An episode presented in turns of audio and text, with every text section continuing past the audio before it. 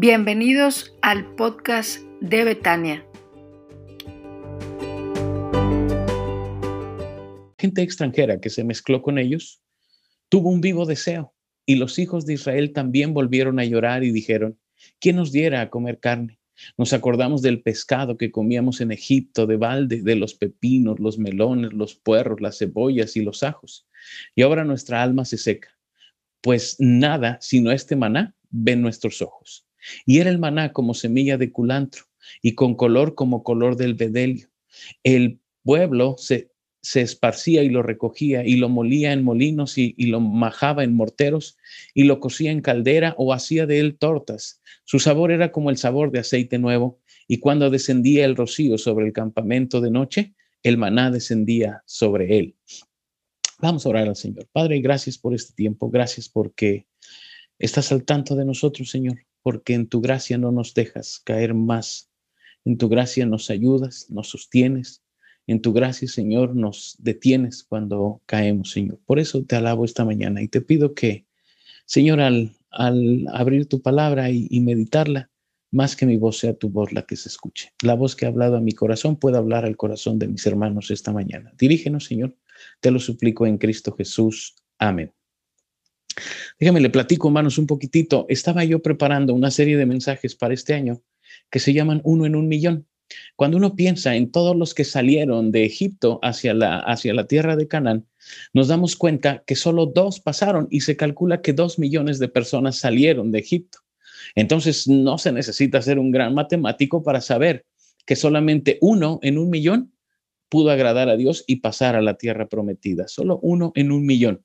Y este es un desafío para vivir la vida a plenitud, la vida espiritual a plenitud y no quedarnos con, eh, con una vida espiritual mediocre, sino poder avanzar y crecer. Y preparaba yo estos mensajes y yo le decía al Señor, Señor, yo quiero vivir la vida así, quiero ser uno en un millón, quiero ser de esos que viven para ti. Y entonces el Señor hizo algo que tendría que hacer. Entonces tuvo que pararme tuvo que ponerme un alto y tuvo que decir, ah, de veras quieres ser uno en un millón. Bueno, pues vas a tener que empezar por cambiar tu dieta. ¿Sí? Ahorita voy a hablar un poquitito de eso. Por eso titulé el mensaje esta mañana, Comida para Año Nuevo. Porque todo este tiempo, hermanos, nos hemos pasado hablando de comida. Entre Navidad y Año Nuevo, la plática más importante es qué vas a cenar. Y se habla de todo un poco y no voy a hablarle porque algunos no han desayunado o algunos siguen todavía con el recalentado que ya ya no lo aguantan, pero siguen con él. Y, creo que, que la comida es, es un, es un eh, pues, sustento para nuestras vidas, pero también hablo un poquitito de quiénes somos.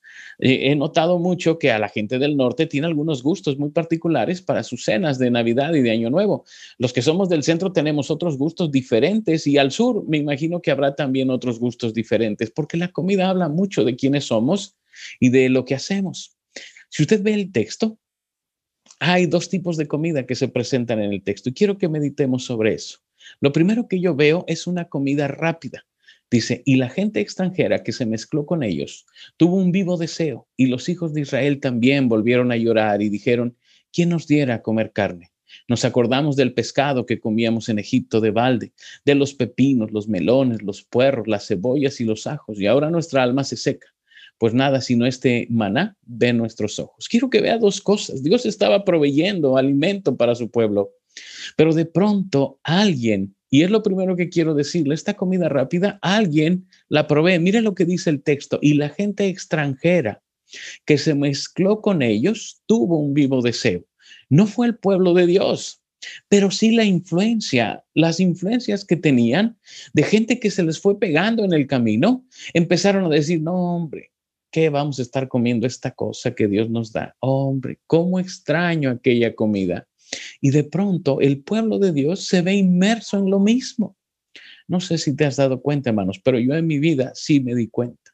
Cuando tú empiezas a escuchar otras voces, de pronto empiezas a anhelar aquello que ya habías dejado. De pronto empiezas a extrañar aquello que no te nutre. Y mira lo que dice el texto. Ni siquiera eran ellos, eran los extranjeros que se habían mezclado con ellos. Tenga mucho cuidado, porque si usted quiere vivir una vida espiritual más allá de la mediocridad, necesita volver a escuchar la voz de Dios y no solamente estar escuchando lo que dicen los demás. Necesitamos volver a escuchar lo que Dios tiene para nosotros. Este pasaje me cautivó sobremanera, hermanos, porque pues era que me gusta la comida, porque también miren lo que dice. Dice ahí, volvieron a llorar, ¿quién nos diera a comer carne? Nos acordamos del pescado que comíamos en Egipto de balde. Ellos dicen el pescado que era gratuito, lo teníamos gratis en Egipto. Y si uno conoce un poquitito de historia bíblica, se va a dar cuenta que no era gratuito, era a costo de su esclavitud.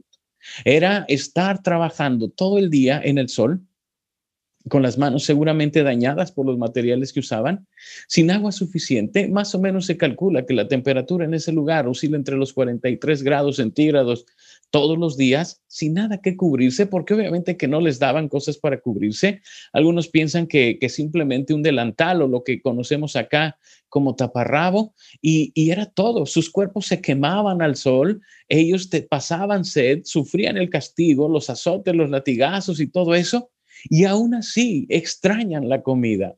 Se da cuenta cómo esto empieza a parecerse mucho a algunos de nosotros. Una comida que sale costosísima, que sale muy cara, que no nutre y sale carísima. Sin embargo, el anhelo del corazón es, ah, qué extraño, cómo extraño aquella comida que era tan barata, tan gratis, yo la disfrutaba. Y realmente es que no era posible disfrutar esa comida. Porque tampoco creo que al ser esclavos les pusieran un chef a cocinarles. Seguramente era pescado hervido con algunas cosas y puntos, y no, les iban a dar pescado zarandeado ni nada de eso. Realmente ellos añoraban algo que no era lo que Dios había planeado para ellos, que no era lo que Dios quería proveerles para ellos. Ellos estaban deseando una comida que les salía muy cara porque salía a costo de su esclavitud. ¿Sabe, hermanos? Cuando pienso en esto y en mi oración al Señor y veo cómo Dios tiene que poner una pausa en mi vida y decir, no, tú no puedes ser uno en un millón y seguir anhelando la comida que te esclaviza. No puedes seguir viviendo una vida que te tiene atado al pecado. No puedes seguir viviendo una vida así, atado para siempre. Añorando aquella vida de maltrato, de esclavitud, cuando no eres libre de hacer lo que quieres, cuando tienes que servir a otro amo. Eso no es la vida que yo preparé para ti. Y si tú quieres ser uno en un millón, no puedes seguir por ahí. No puedes vivir de esta manera.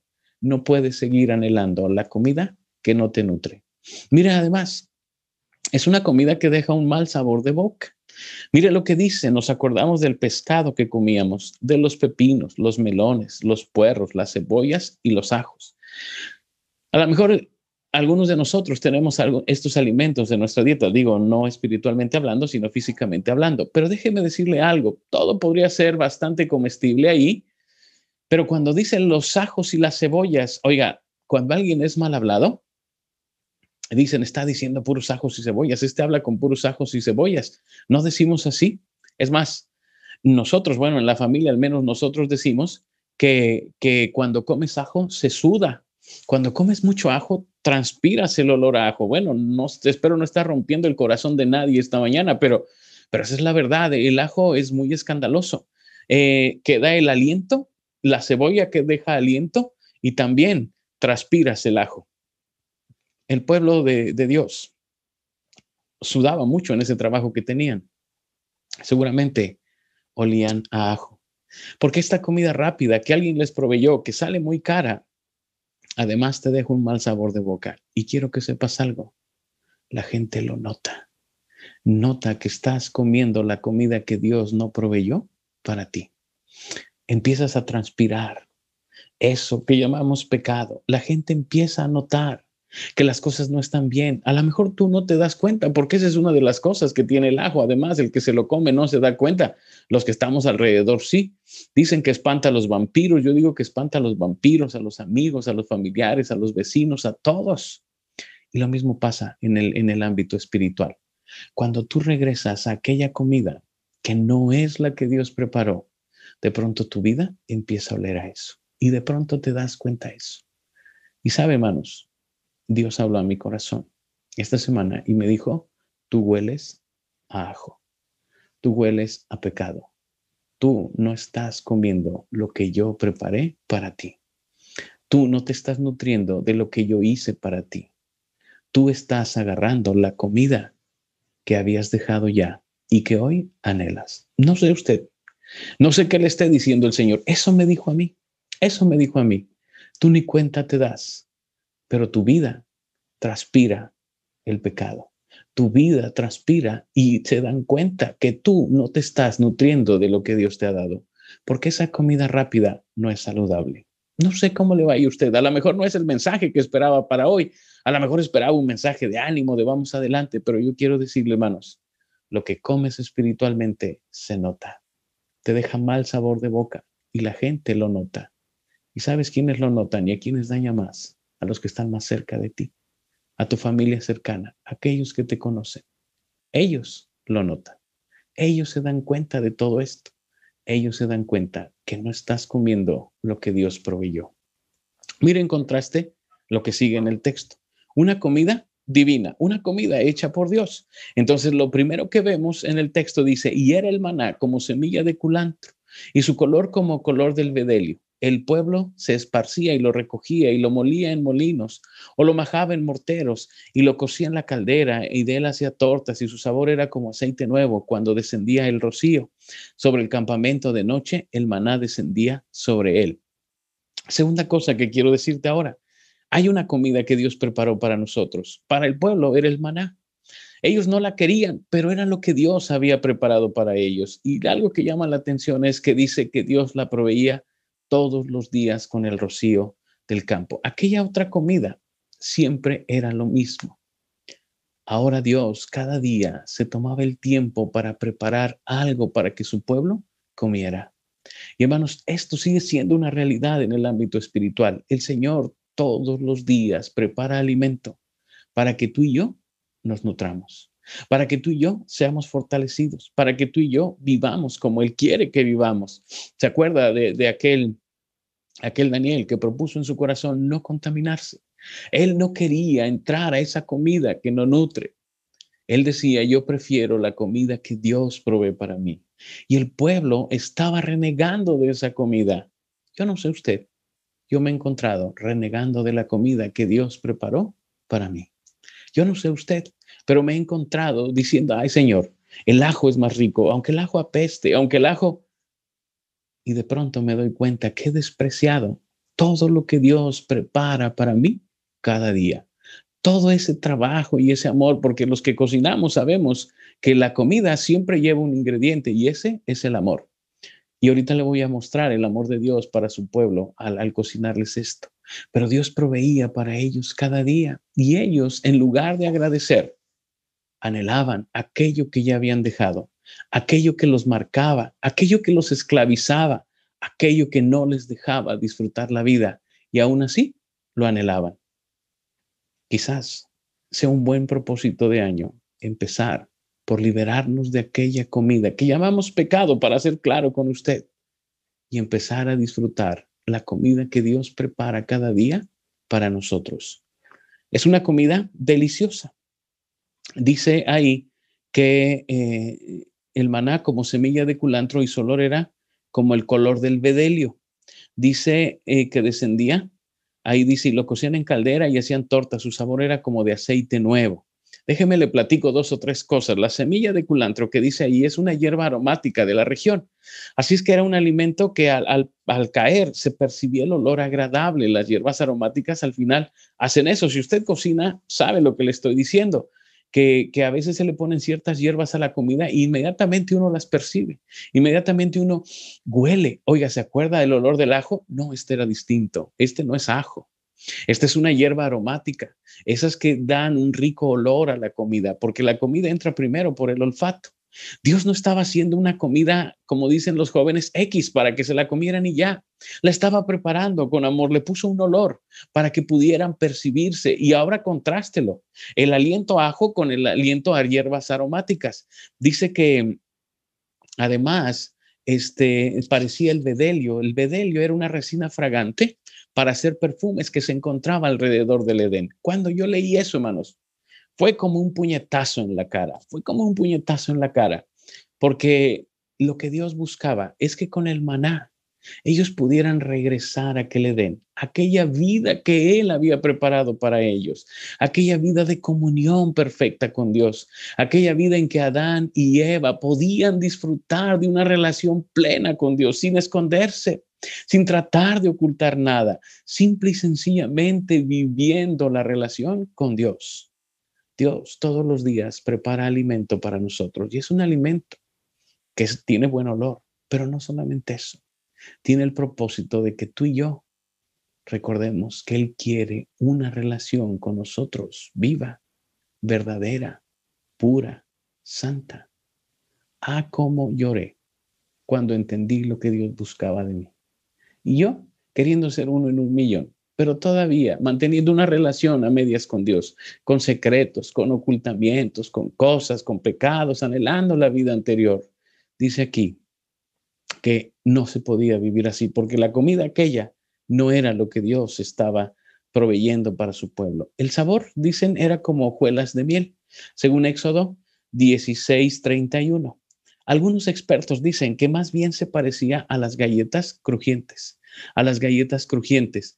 Y, quiero decirle más o menos cómo, cómo entiendo yo eso de las galletas crujientes. Yo sé que en gusto se rompen géneros, hermanos, pero hay unas galletitas que se llaman Ritz, ¿no? Así, redonditas, que usted les puede poner cosas dulces y saladas y con lo que le ponga, saben bien. A mi juicio, a mi juicio, ¿verdad? Tampoco quiero que, que, que, juzgue mis gustos culinarios. Simplemente le digo que esas, esas galletitas con todo se llevan bien. Dios estaba proveyendo para su pueblo un alimento parecido a eso algo que podía mezclarse con cualquier cosa y traer bendición, porque esa es la vida abundante que Dios nos da. Porque si usted lleva esto al Nuevo Testamento, Jesús es el pan de vida, Jesús es el maná que Dios proveyó para nosotros. Y esto es lo que Dios está mostrando a su pueblo. Él les preparaba cada día estas galletitas.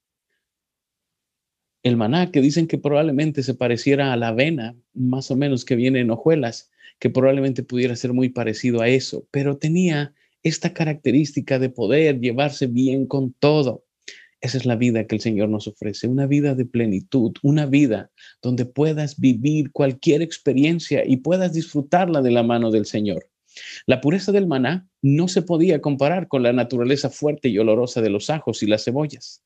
Era un proceso de purificación para el pueblo de Dios. Y hermanos, si tú quieres ser uno en un millón, necesitas entrar en un proceso de purificación. Dios no pretendía que comieran maná el resto de sus vidas, porque cuando entran a la tierra prometida cesó el maná. Eso dice la escritura. Dios quería que probaran aquellas cosas que Él había provisto para ellos, pero necesitaban comer el maná para purificar sus cuerpos, para sacar todo el ajo y todas las cebollas y el olor a eso que llevaban y poder empezar a disfrutar el banquete que Dios había preparado para ellos. Y es entonces donde quiero decirte que el Señor ha hablado a mi corazón. Necesitamos un tiempo de purificación. Necesitamos un tiempo de purificación. O no sé tú, yo necesito un tiempo de purificación para que salga de mí toda aquella comida vieja que no sirve, que no agrada, que huele mal y que pueda empezar en mí el Señor este proceso de purificación para que mi vida le agrade, para no ser un cristiano más, para ser un cristiano de uno en un millón, para poder vivir a plenitud la vida que Dios me da y no para mí, para alabanza de su gloria. La comida que Dios nos da es una comida que se hace con recetas variadas. Dice el pueblo de Dios, dice, lo recogía y lo molía en molinos o lo majaba en morteros lo cocía en caldera y hacía tortas y su sabor era como el aceite nuevo y descendía el rocío sobre el campamento de noche y el maná descendía sobre él. Había muchas formas de hacer este maná. Dice que lo cocían, que lo molían, que lo ponían en el molcajete, pues esos son los morteros y ahí también hacían alguna mezcla, no sé cómo lo comían, hermanos, pero era lo que Dios proveía y Dios les decía, mira, esto que te doy suple cualquier necesidad de tu vida. No tienes, no tienes por qué anhelar algo más, algo diferente. Si yo tengo para ti todo lo que necesitas. Yo le invito, hermanos, para que empecemos este año comiendo la comida que Dios nos da. Pero para eso es necesario primero renunciar al pecado que nos esclaviza, a esa comida que nos marca, a esa comida que denota que nosotros no somos libres, que estamos esclavizados al pecado y que despide un aroma que todos perciben y a lo mejor tú no, pero la gente se da cuenta que no estás comiendo lo que Dios te dio. Yo quiero invitarte para que iniciemos un periodo de purificación, comiendo lo que Dios nos da, alimentándonos verdaderamente de Él, de su palabra, y siendo de bendición a los que están cerca de nosotros. Josué fue uno en un millón. Fue de aquellos que entró a la tierra prometida. Y él dijo unas palabras. Escojan a quien quieren servir, pero yo y mi casa serviremos a Jehová. Y esta mañana yo quiero invitar a Patti y a Keren a que entremos en un proceso de purificación para que Dios transforme nuestras vidas y nos haga ser cristianos de uno en un millón. Pero también quiero invitar a cada uno de la iglesia a que renunciemos a esa vida que no agrada al Señor, que nos damos cuenta que ni siquiera nos satisface, que nos esclaviza y que tomemos el alimento que Dios proveyó para nosotros, el pan de vida, Cristo Jesús, el maná del cielo. Yo quiero invitarle a que cierre sus ojos, a que incline su rostro y a que oremos al Señor. Si el Señor ha hablado a su corazón, como ha estado hablando al mío, y ha estado martillando en mi corazón, la necesidad de renunciar a todo aquello que me esclaviza, que me tiene detenido, que no me deja avanzar y que no me permite disfrutar lo que Él preparó para mí.